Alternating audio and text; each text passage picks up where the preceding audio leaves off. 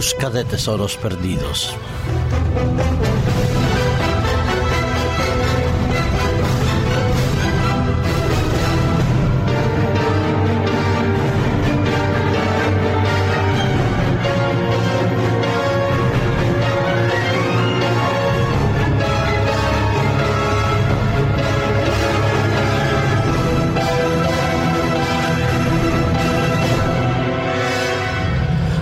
De los siglos los seres humanos han explorado otros territorios. Han sido capaces de viajar al otro lado del océano en busca de nuevos mundos, de nuevas formas de vivir, de nuevas riquezas y de nuevos poderes. Y en esa búsqueda incesante del hombre de nuevos territorios ha llevado consigo no solo la transhumancia de los animales y de las personas, sino también de los bienes, de sus riquezas y de sus propiedades. Sea que estudiemos la historia o la arqueología, nos encontraremos como los pueblos, cuando invadían a otros pueblos, se llevaban las personas, destruían las riquezas que habían en esos momentos, en esos lugares, y aquello que les parecía más valioso era deportado y llevado como un trofeo, como un símbolo de victoria y un símbolo de poder. Y entre más cuantioso fuera el botín, más grandiosa se consideraba la expedición y más victorioso regresaba aquel vencedor de la batalla. Y pasaron los siglos y aquellos tesoros que unas veces fueron expoliados ya por mar o por tierra, se quedaron perdidos en algunos lugares, sea en medio del desierto o en el fondo del océano. Entonces, en los últimos siglos surgieron esas empresas, esas compañías, esas personas dedicadas y especializadas en la búsqueda de tesoros. Se invirtieron muchos esfuerzos para lograr encontrar muchos, muchos tesoros.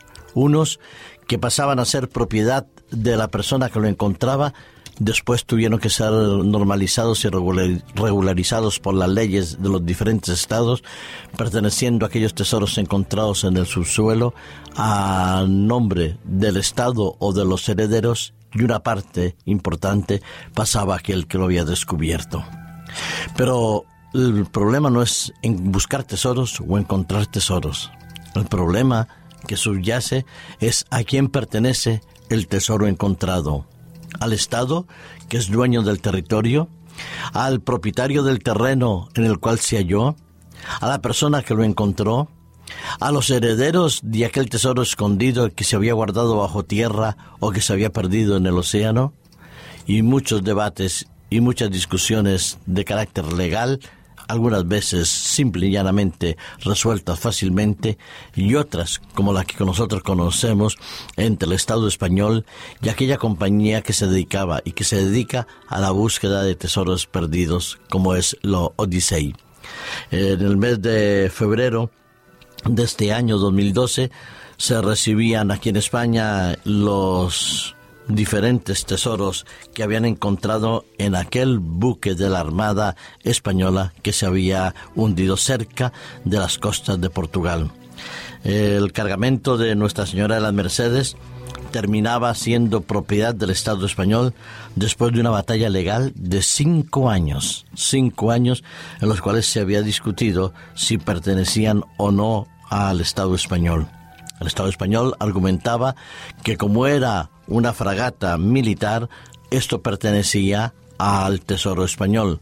Los buscadores, la empresa Odyssey, decía que como mínimo podían pertenecer a los herederos de esas personas y nunca al Estado español. Pero otra gran parte, como decía la directora de esta compañía, Melinda McConnell, que eso pertenecía a Odyssey porque ella lo había buscado y que como mínimo el 50% debía ser de ellos. Falló el Estado falló a favor del Estado español el Tribunal de Justicia norteamericano. Se recurrió al Supremo y el Supremo desestimó en Estados Unidos porque declaraba que no era competente a juzgar de quién era la propiedad. Pues bien, ahora Odyssey estudia nuevas consideraciones legales, nuevas repercusiones para poder hacerse con ese tesoro que hoy aquí está en España. Sí, buscamos tesoro, exigimos propiedad, porque para ello representa riqueza, poder, éxito y también prestigio. Cuánto invierten los seres humanos en buscar tesoros, en excavar eh, la tierra, en descubrir ruinas arqueológicas para poder preservar una parte de nuestra historia y mantener también en alto la reputación de aquel que lo encuentra.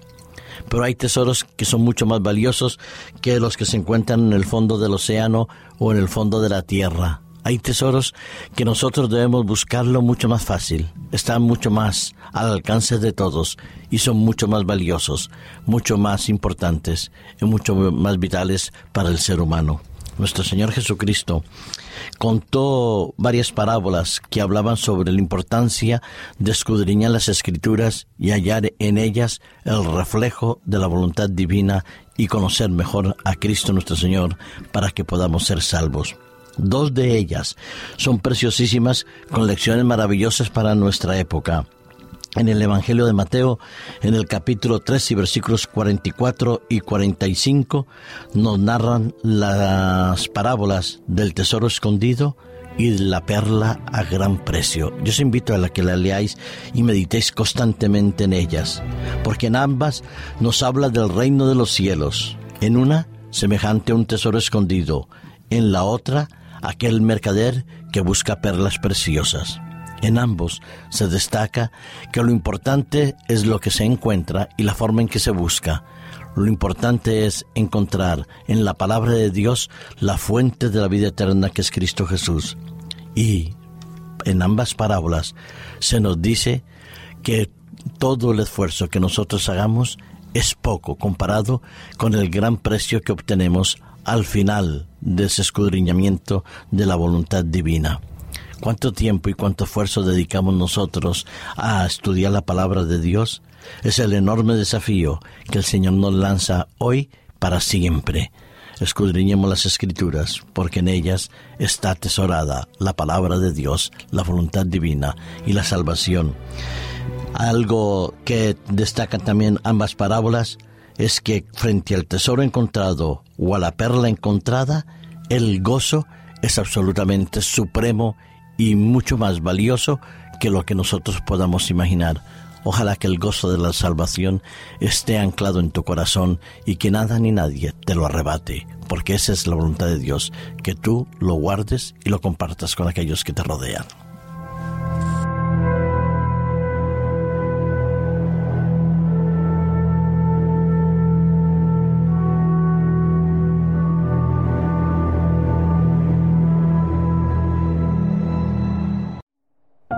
Producido por hopmedia.es